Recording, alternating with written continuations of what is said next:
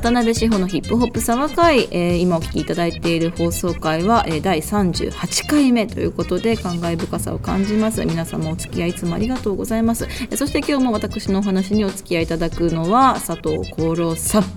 梅雨です。でも今6月16日だから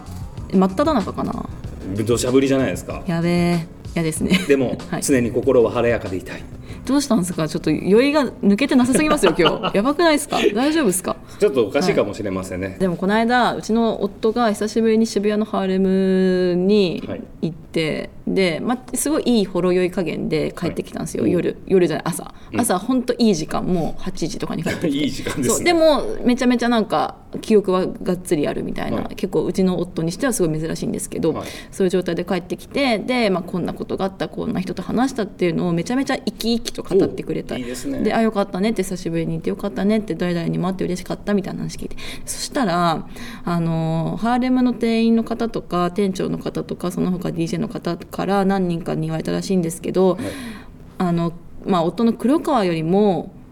嫁さんの方が酔うと面倒くさい的なことを 何人かから言われたっていうふうに言われて、はい、私もこの間最後にハーレム行った時に朝7時ぐらいまで多分いたんですよ、はい、で後輩の DJ の子がでその後輩の DJ の子はうちの旦那の面倒もすげえよく見てくれる子で多分私をその日タクシーに乗せてくれたんですよ最後。はい、であのお願いします運転手さんみたいな感じで 乗せてくれた子だと思うんですけど、はい。そうで覚えてる限りだとあのジン・ドックさんとか、ワトソンさんとかそういう人気ラッパーの方々もその場にいて多分すごい私がうざい感じで多分絡んでるんですよ。多分。そういうなんか自分でも無意識のうちに、うん、なんかちょっと彼の旦那の話をちょっとようやくかいつまむと、はい、ちょっと OG 感出してるみたいな。一番嫌なやつじゃんと思って、うん、一番私が嫌嫌だなって思ってるやつじゃんと思って。そうですね。10年前だったら私、はい、ああいうふうにだけはなりたくないって心に誓っていた世代のはずなのに。絶対そうよ。でなんだけどだからでしかもそれがもう毎週毎週行ってて、ハーレムに「うんうん、あチェイス今週もお疲れっすん」っていうノリだったら多分違うと思うんだけど、はい、たまにフラッとやってきて OG 感漂わせても一番嫌なやつじゃんと思って、うん、でなんかそのかあの旦那と話してたお友達、友人知り合いの方知人の方とかも、ちょっとやっぱ飲ませづらいみたいな絡みづらいみたいな感じもあるみたいな私に対して。そうですよね、まあね、うん、年齢というかねその先輩に当たるので、はい。はい、なんか飲みましょうよっていうのもなんかこう難しいみたいな、うん、あののの飲まれますか？そう。いやだから 最近は良くも悪くもその若手の方とかも「今日飲めますか?」みたいなところから入ってきてくださる。昔は無言でちっちゃいの渡されて「うん飲めよ」みたいな「志保これ」みたいな、まあそうですよね、はいだったんだけど、最近はもう「志保さん今日飲めますか?」って言って断りを入れてきてくださる。すごいですね。なんかあの、はい。上司に伺いを立てる部下みたいな感じですよね。あの飲まれますか？今日は。みたいな。ワインですか？ビールですか？みたいな。でだから。まあでも、まあ、先輩っていうのとプラスまあねお子さんを持つ、ね、もいてとかね、まあ、いろんな要素があって。ってそういうことになってるんだと思うんですけどいやよくないなと思って、まあ、よくない、ねうん、早めに帰るかもしれないから、うん、あのちょっと一杯ぐらい飲めますか？みたいなことをね気を使った後輩たちが、うん、あれなんか12時過ぎば全然帰んねえじゃんみたいな。なんかすげえうざがらみしてきたみたいな。うわあの電気もついてんすけどみたいな。あ飲んでんの？ちょっと。そうそうそうそう今度もうちょっといいアルバム出したらインタビューしてやるよぐらいの感じのねうざうざがらみとかしてるんじゃないですか朝方そう大丈夫ですか？本当に嫌だと思って、うん、だからもっとちゃんと遊びに行かなきゃなって思いましたね、ね、逆にね。まあそうやってねこうないついつもいるはい、姉さんってなったらねそこはそこで大丈夫ですからね。まあ、ね、皆さん免疫もできますから。まあね、うん、それもそれでね。いやだからそのさじ加減みたいなものがやっぱりうん、大事だなって思いました。で、ね、これちょっとまた話がずれるんですけど、はい、前になんか A ウィッチさんにインタビューした時に、はい、まあ、その時もバッドビッチ美学って今もあのリリースされてるあのサイファー動画の撮影だったんですけど、はいはい、あの A ウィッチさんもすごい自分よりも年下の同じ女性のラッパーの方にすごくこう気を使ってっていうのは変な言い方かもしれないけど気を配ってあのバッグここに置くんだよみたいな感じのなんかすごいこう優しい姉さん感出してて、はい、いやああいうのすごいいいっすわみたいに言ったらやっぱみんな私に気使っちゃうから、うん、あえて自分でもなんかその気をつけてるみたいなことをおっしゃっていて、うんうん、ですよねみたいなその姿勢すごいいいなと思って。あでも、うん、そうですよね。こう自分では気づかないうん。ちょっとは気づくかもしれないけれども、それ以上にやっぱ周りがとうん。んでもなくうんアーティストとして活躍してるっていうのが周りがそう思ってるわけですからね。しわかんないけどすごいもしかしたら威圧感とか多分厚労さんとかもそうだと思いますよ。多分周りの人はすごい威圧感を感じたりとか厚労さんに対して。嫌なやつ感ですか？なうん、あどっちもかもしれないですけど。威圧感とか嫌なやつ感とかそうですか？の僕ぐらいピースフルな人いなくないですか、いやいやいや結構厚労さんはあれじゃないですか？あの相手選ぶタイプの方じゃないですか。それは選びますよ、うん、そうだからでもその私もだからそうなんですけど知らないうちにその威圧感を与えていたりとか OG バイブスを出してたりとかそういうの本当に気をつけなきゃいけないなってめっちゃ思ったんですよ多分ね絶対ね陰でこう「いやあの人ちょっと威圧感あるわ」って言ってる人は少なくないんじゃないかとか勝手に思っちゃうんですけどあそんな中ちょっといただいたメール一通全然かちょっと今までの話と全然関係ないメールなんですけどちょっと紹介したいなと思います。サバカイネーム二十歳のプロミスさんです。しほさんこんにちは二十歳のプロミスです。で二十歳のプロミスさん以前にもこの番組でメール取り上げててその時はその東京を感じる曲って何ですかっていうメールをそうですね。はいえー、と2022年去年の、えー夏頃ですねあのいただいています、えーで、えーその二十歳のプロミスさんからの、えーメールなんですけれども最近年上の先輩からリミックスが減ったよなって言われたんですけどそんなことあります？最近だと思いつく限りでも XG のシアラのやつとかローラ・ブルックのシャブヤとか小森大名が出た回でも話題になっていたビヨンセのカフイットとかあるじゃないですか。でも先輩がもっとあったんだよって志保さんや功労さんにとってリミックスってどんな認識ですか？思い出とかあったら教えてください。っていうでもすごいいいこの心ががけって言ったら偉そうだけど、い。なんかその先輩からもっとあったんだよって言われてじゃあ沢会にメールを送ってみようっていうこの二十歳のブラミさんめちゃめちゃありがたいなって。博学ですねすごいですよね。でメールの本文にもある XG のシアラのやつって多分、えー、と XG のレフトライトリミックスでシアラとあとジャクソン・ワンが参加していて、あのジャクソン・ワンが紅茶のステージで披露してたやつだと思うんですけどあとローラ・ブルックのしゃぶ屋ってメールの本文ではしゃぶがひらがなで矢が屋台の矢になってあのしゃぶしゃぶ屋さんみたいになってるんですけど しゃぶ屋ってあのヒットキットっていうメンフィスの DJ があのリリースした去年リリースした曲で4人の女の子の MC が参加してるんだけどそれに新しくニューヨーク出身のローラ・ブルックが参加したリミックスっていうのが、えー今年発表されたんですよね。ででも確かにその先輩がもっとあったんだよっていうのは分かる気がする。そうですね、うん、で多分この「沢会」でもリミックスの話ってなんか旅何回かしたことあるようなうん。気もするんですけど、はい。多分私とか功労さんが好きだった時代のリミックスって多分90年代が全盛期って感じだと思うんですけれども、うんまあのーた多分ね今の時代のリミックスってオケ？ビートは同じでそこにゲストラッパーのバースが足されるバージョンっていうのが多いと思うんですよね。なのでローラ・ブルックのシャブヤもビート自体はオリジナルのシャブヤと変わんなくってそこに新しくローラ・ブルックの、えーバースが加わったのがリミックスっていう形になってると思うんですけれども、はい。多分ね先輩もどの辺りのこうリミックスを指しているのかこのメールではあの定かではない感じはあるけど、私とか功労さんがパッとリミックスって思い浮かぶのはもうビートからガラッと変わっててなんなら曲の構成もちょっと変わってて、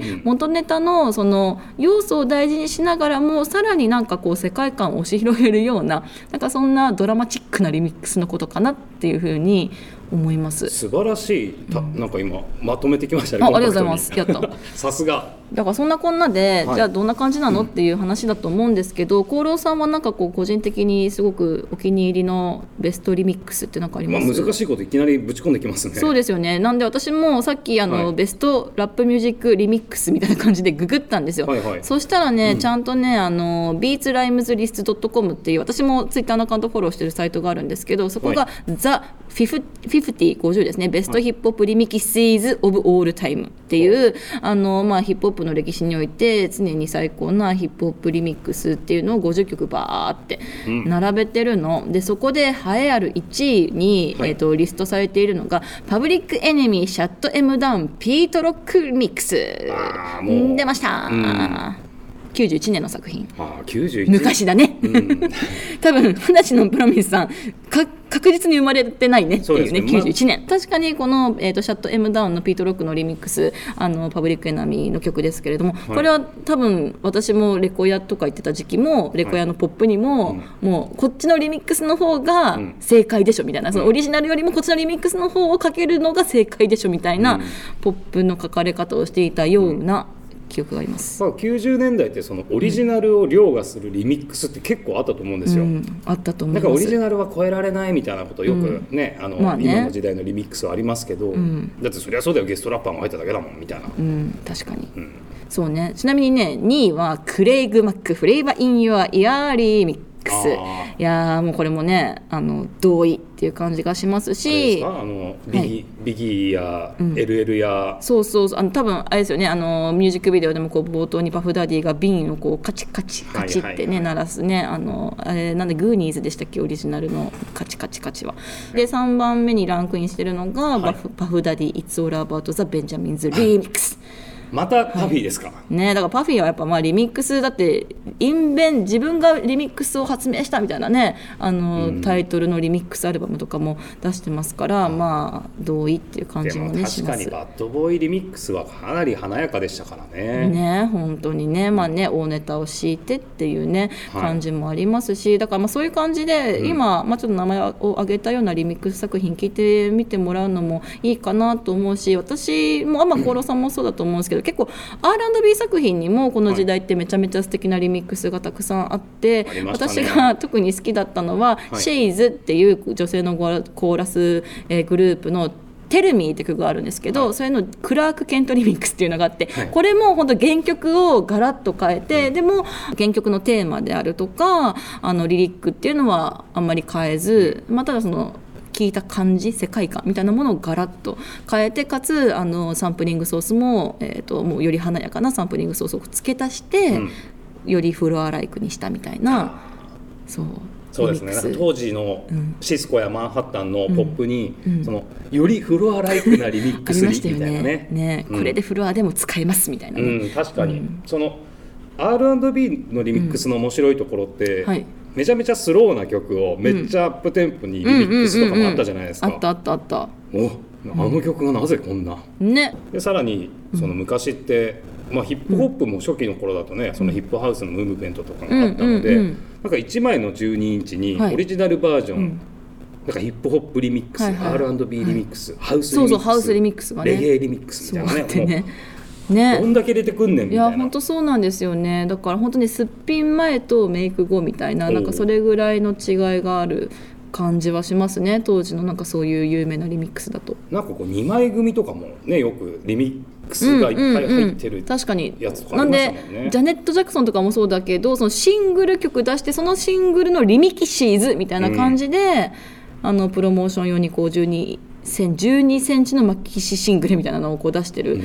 時とかもあったし、すごいですよね、そのなんか HMV とかはい。に行ってそのシングル CD を漁るうんうんうんうんのが好きすぎる時代があったんですけどそのシングル CD の裏面を見て、はい。よりリミックスが多く入っているものを選ぶみたいな、そうですよね。しかも US 版と UK 版と、まあ、あとは日本でもよくありがちだけど国内版の CD つけるを発売するときに国内版 CD にしか入ってないリミックスと、とかやっぱいろいろあったし私も中学生と高校生の時にそれぞれオーストラリアにホームステイに行った経験があるんですけれども、はい。オーストラリアの HMV に行ってローリンヒルの「Everything is Everything」の CD シングル買って、やっぱそこにはオーストラリア版にしか入ってないリミックスだったか何だったかがちょうど入ってたんですよね、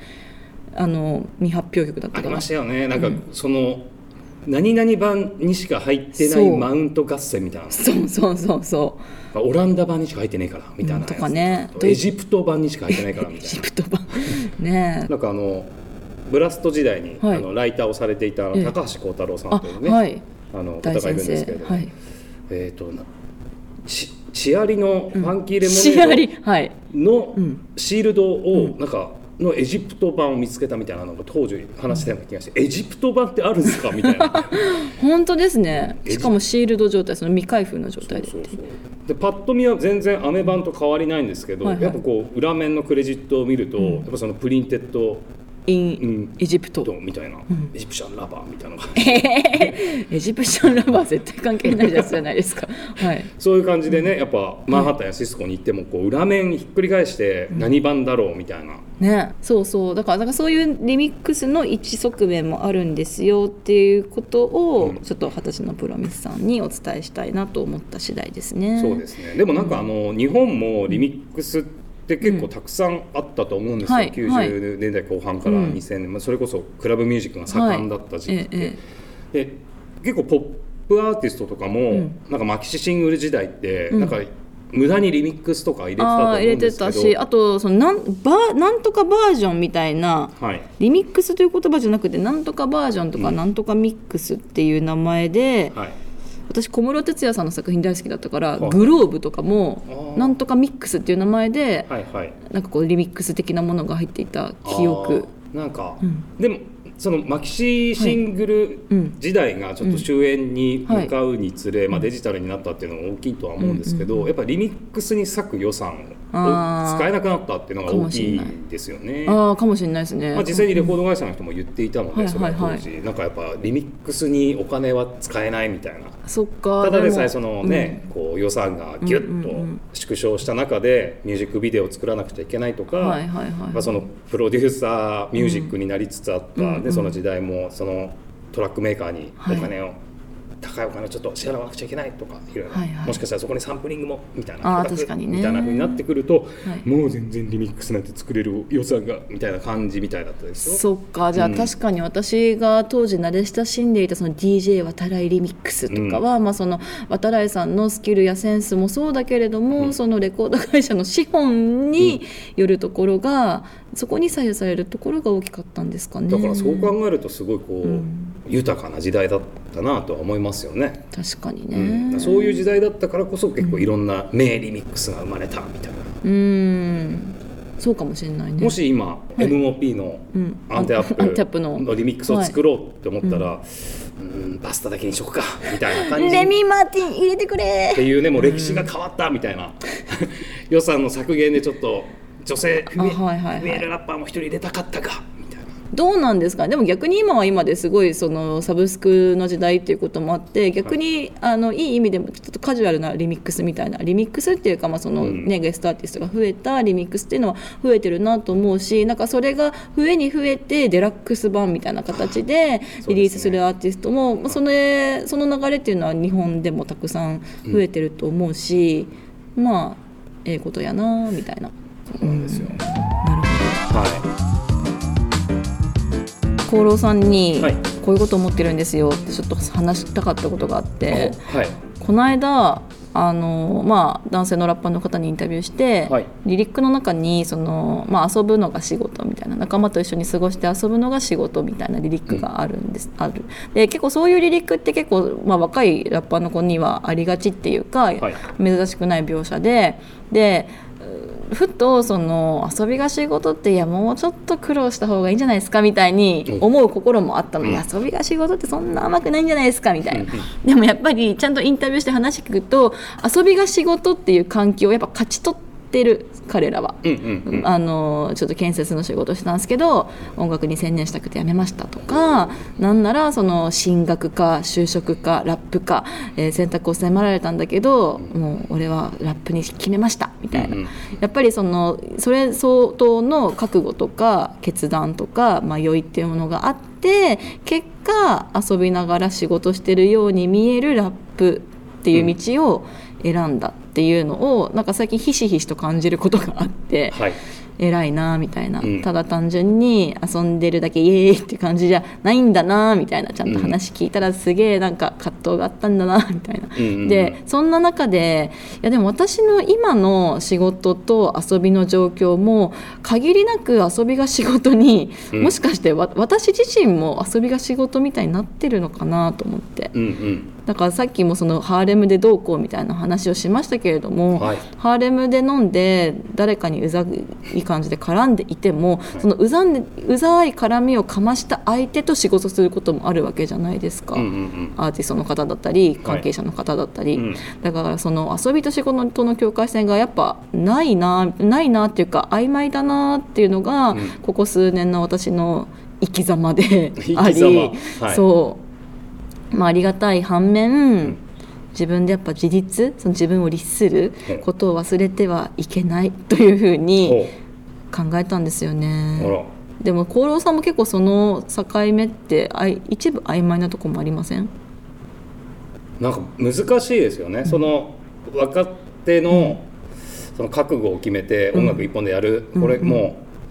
う遊びが仕事になりました、はい、っていうふうになったとしてもやっぱ覚悟を決めて、そのアーティスト一本でやっていくっていうことになると、じゃあ次どういう曲やろうとか、はいろいろ考えるわけじゃないですか、うん、でその覚悟を決めるってなっちゃうとなんか遊びだけじゃないマインドになっちゃいますよね。ねそうですよね、うん、そうそう。だから私もなんかこうヒップホップに絡む仕事とかが好きででもともと会社員として働いていたけどそこを辞めてフリーランスでこういう仕事だけやってこう。よしみたいな、まあ、瞬間があって今みたいなあの業務形態になってるわけなんですけど、フリーランスとして。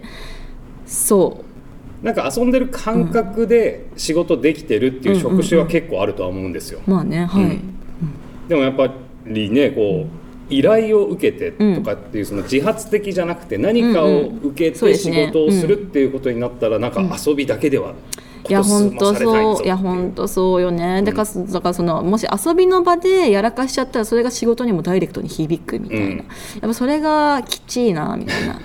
きちいなっていうかちゃんとしないときちいなって思って、そうですね、うん、若かったらまあまあまあで済んでたかもしれないけど、うん、ちょっといいとしてこいてそれはきちいわっていうことを考えるようになりのあとはなんかその昔はやるぞって思ってた頃は自分の中でそのやりたいこと事リストみたいな仕事やってみたい仕事リストみたいなビヨンセの大役やるみたいな、うん、なんかそういうのがあったけど、はい、今ありがたいことにそういうのをちょっとまああらかた達成してしまった、うんうんうん、どこどこのメディアで書きたいとか、うん、どこどこのメディアに出たいとかも。はい。あらかた達成してしまった2023年30、うん、もうすぐ39になる今、はい、ちょっとだからその自分の仕事のモチベーション上げみたいなのを仕切り直さないとなとか思っててなるほど。なんか何がいいのかなって何がいいのかなってさっきトイレで考えてたんですけど、はい、AK69 さんの「スタート・イット・アゲイン」を聞くっていうことしか今頭の中に思い浮かばなくて。うん逆効果では。そうですか？再起不能でもみたいな。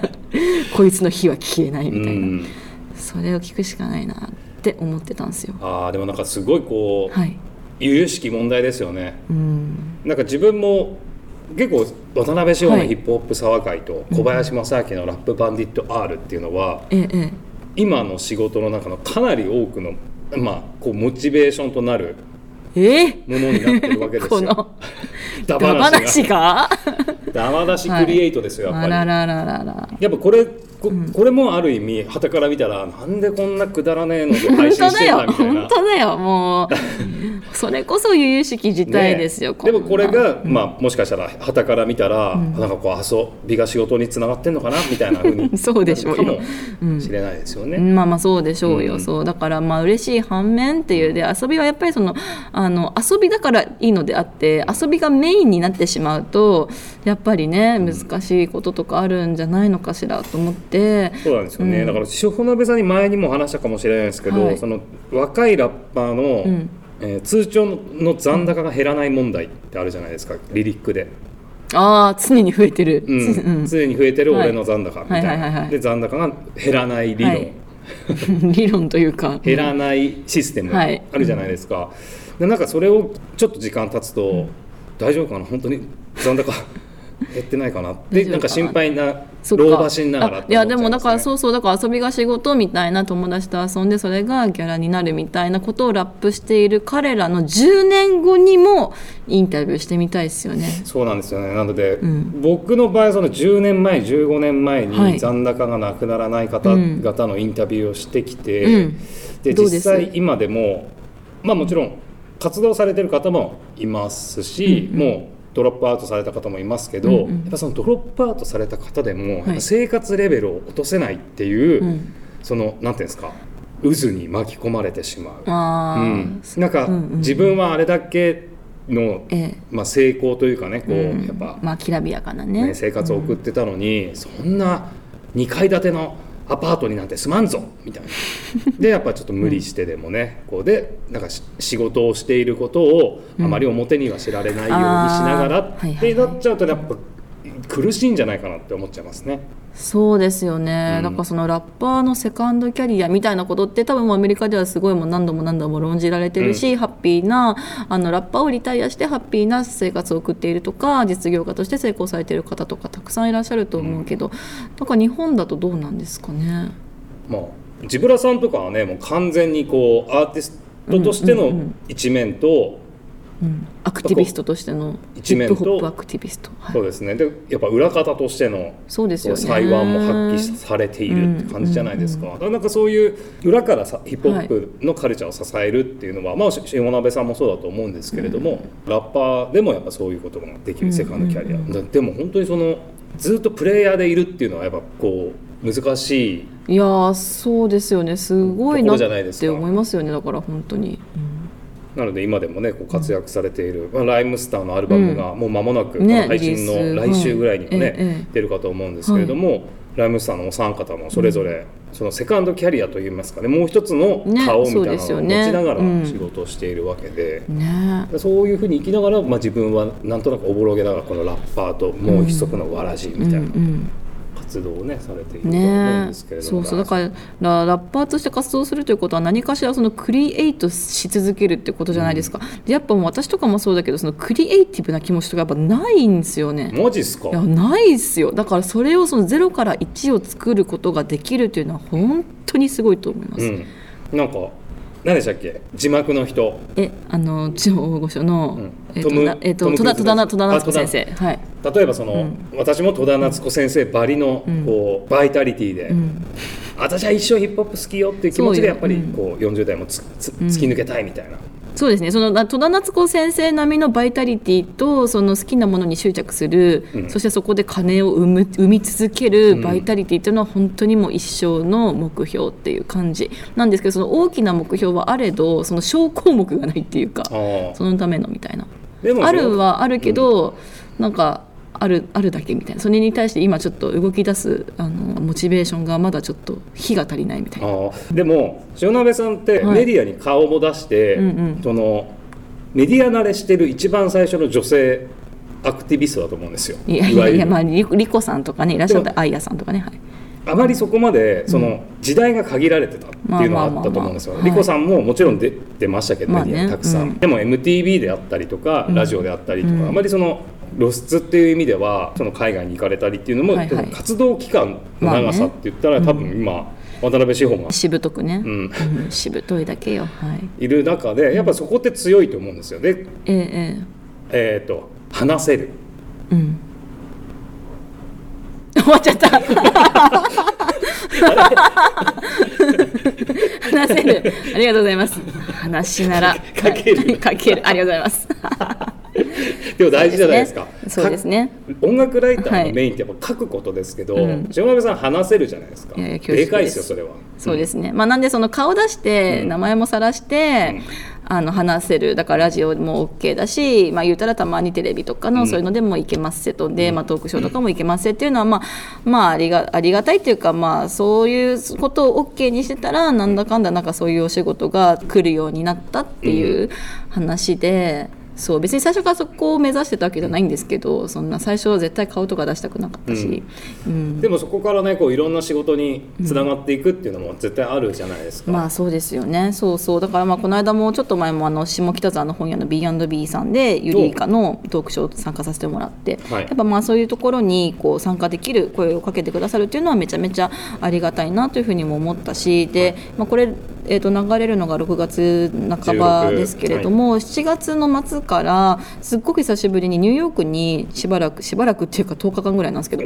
行く予定でして、はい。でそれもだから4年ぶり2019年の夏に私最後にアメリカっていうか海外行ってるんですよ、はい。でそこからはまあ妊娠出産もあったしコロナもあったから一切海外に行ってなくってなんで4年ぶりの海外でオリンピックばりですねじゃあ。本当ですね。でニューヨークっていうことになると56年ぶりなのかな、うん、だからやっぱそこで何かちょっと